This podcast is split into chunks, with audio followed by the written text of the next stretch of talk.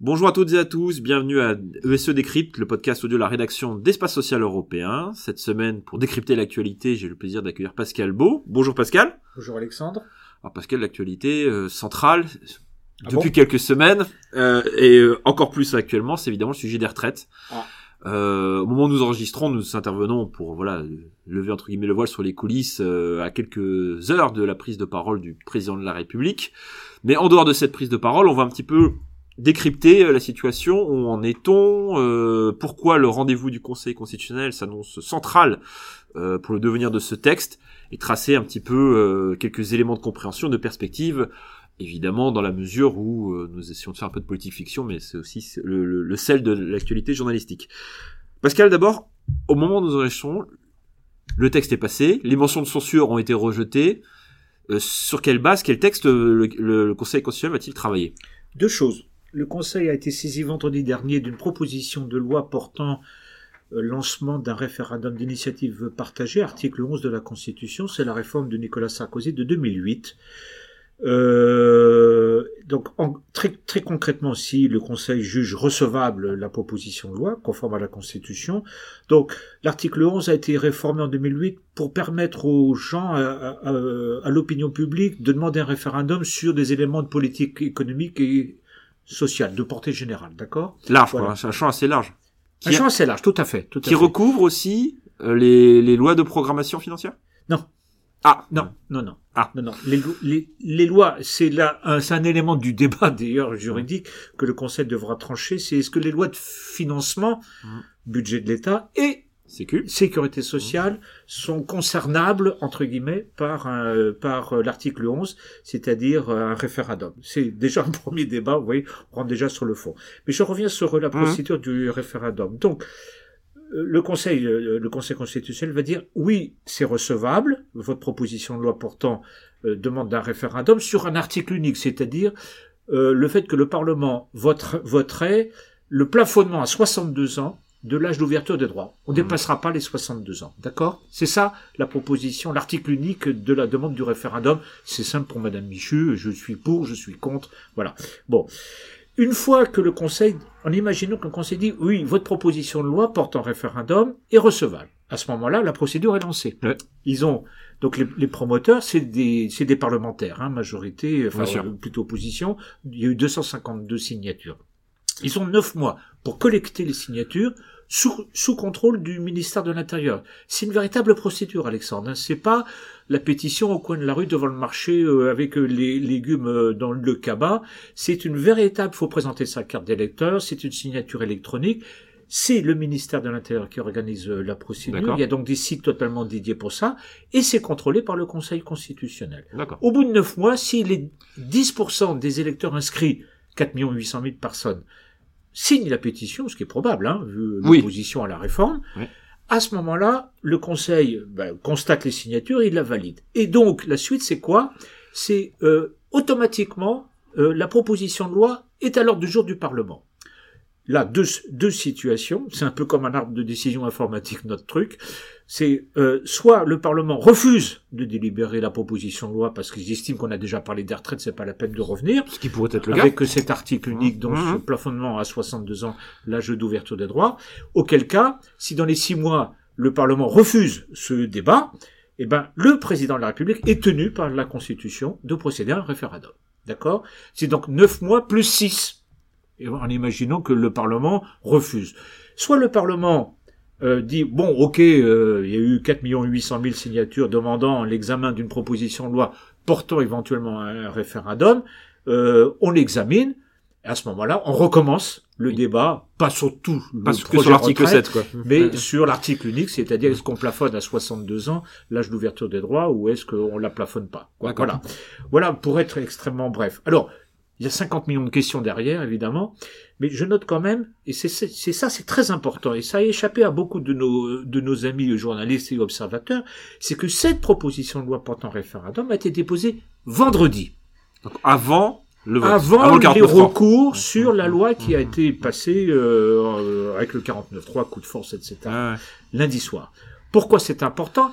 Parce que l'article 11 de la Constitution stipule qu'on ne peut pas lancer un référendum d'initiative partagée pour une loi promulguée moins de 12 mois après le dépôt de la proposition de loi. Donc, autrement dit, si le Conseil constitutionnel, s'il était méchant, il voulait faire du tort à l'opinion publique, procédure dirait, on va d'abord examiner la loi, la loi euh, sur les retraites, et puis, euh, entre guillemets, quand on aura le temps, ils ont un délai d'un mois, hein, dans les deux cas, euh, on regardera cette histoire de proposition référendaire. Donc, de mon point de vue, ils vont d'abord examiner, par le, parce que le, le calendrier fait foi, la proposition de loi portant possiblement un référendum. Hein, sur les 62 ans, en l'occurrence, puisque c'est ça. Mmh. Voilà. Et puis après, ils discuteront du recours. Sur le texte. D'accord. Et sur le recours, enfin sur, sur le, texte en lui-même, il y a des, des points qui pourraient vraiment là sont entre guillemets un peu, excusez-moi le, l'anglicisme, un peu borderline, on va dire, qui pourraient être retoqués par le, conseil. Oui, alors. On passe notamment à l'index senior, je crois. Oui, qui est... oui, oui. Alors, euh, il y a deux, il y a deux aspects dans le recours sur le fond de la réforme. Il y a le fait que le gouvernement ait recouru à, un projet de loi de financement rectificatif de la Sécu. Est-ce que c'est recevable ou pas? Est-ce que c'est un coup de force? C'est-à-dire que ça contraint le temps du débat et la forme du débat. Ça, c'est la forme, on va dire. Est-ce que le débat était sincère et clair?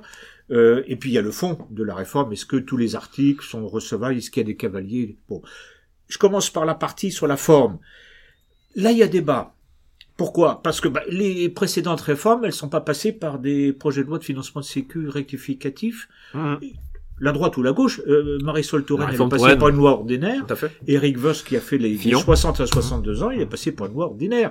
Sauf qu'à l'époque, il y avait une majorité euh, présidentielle.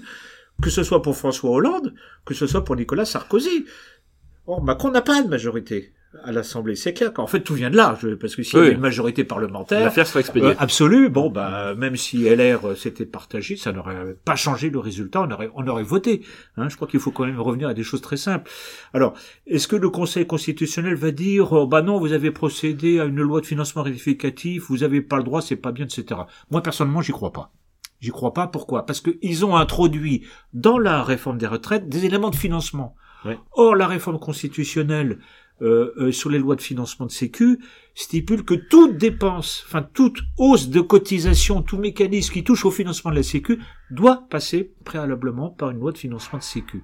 Maintenant, il y a des éléments dans le texte de la réforme qui ne sont pas dans le financement de la sécu. La pénibilité, c'est pas un financement de la Sécu. L'index senior, Alexandre, c'est pas le financement de la Sécu.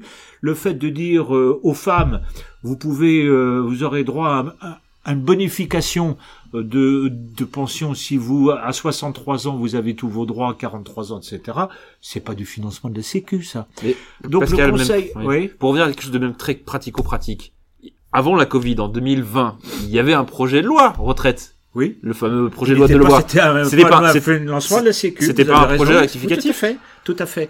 Sauf que vous voyez bien, Alexandre, c'est que si le Conseil constitutionnel dit sur la forme juridique utilisé par le gouvernement pour cette foutue réforme, euh, c'est pas bien. Il casse la réforme. Oui, là, c'est... Donc il n'y a plus rien. On a le gouvernement, excusez-moi, le président de la République et son gouvernement se retrouvent tout nus. Il n'y a plus rien. Il y a un référendum, parce que le référendum, il porte sur la limitation de 62 ans, mais il n'y a pas de connexion entre le référendum et la loi retraite. Le référendum, c'est un truc à part que, que vous pouvez poser euh, indépendamment euh, d'une loi retraite ou d'une loi je sais pas oui, bien sûr, sûr. Voilà. Là, vous pouvez, après tout, euh, les Français peuvent se prononcer 62, 64 ans, 60, 68 ans. Peu importe. C'est pas connecté avec la loi.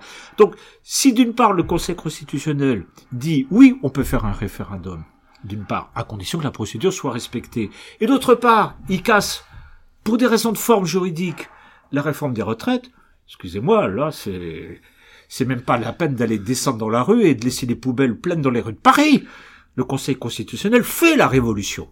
Et c'est pour ça que je pose depuis quelques jours, euh, je, dis à, je vous dis à vous, à toi et à d'autres, etc., que le Conseil va avoir un rôle considérable dans les jours et semaines qui viennent, parce qu'il peut être le juge de paix. D'un certain point de vue dire à l'opposition, oui, vous avez le droit de faire un référendum. Imaginons un instant que le Conseil dise rapidement, oui, le référendum est recevable.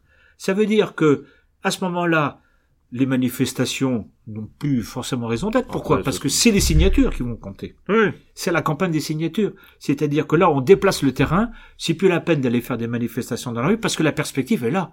L'opinion publique peut gagner contre le gouvernement et contre une forme parlementaire qui elle-même a respecté la Constitution. Le, le 49.3, c'est constitutionnel. Je rappelle que Michel Rocard, avec sa CSG, euh, il a eu une motion de censure, il l'a évité de trois voix. Hein. Aujourd'hui, tout le monde est pour la CSG, mais à l'époque, tout le monde était contre. bon, c'est comme ça, c'est la France. Je sais pas si c'est pour, mais en tout cas, euh, ça, c'est la France. C'est la, Donc, moi, de mon, sentiment, mais c'est une projection, si vous voulez, Alexandre, hein, c'est ils vont accepter le référendum, mais ils vont valider la loi en disant même si c'est euh, esthétiquement un peu cochon, quoi.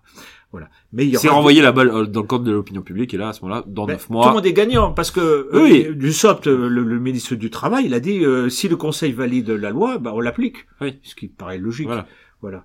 Donc tout le monde peut, c'est une sortie un peu par le haut. Tout le monde est gagnant. Le gouvernement il a sa réforme, mais quelques mois après, elle peut être cassée.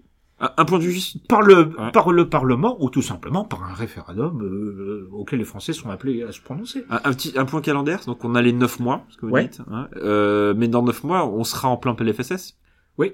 Est-ce que euh, justement arrêtez, Alexandre, arrêtez parce que et justement est-ce qu'on peut parce que les agendas enfin les, calendriers euh, parlementaires sont très très figés sur cette période-là entre le PLF et le PLFSS est-ce que pour, on pourra entre guillemets euh, introduire un projet de loi supplémentaire en parallèle?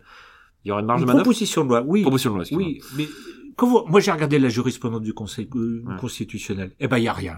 Ah bon. Eh ben ils savent pas. C'est pour ça que la période est très drôle. Je parle pas de des manifestations d'opposition. Ça c'est pas drôle.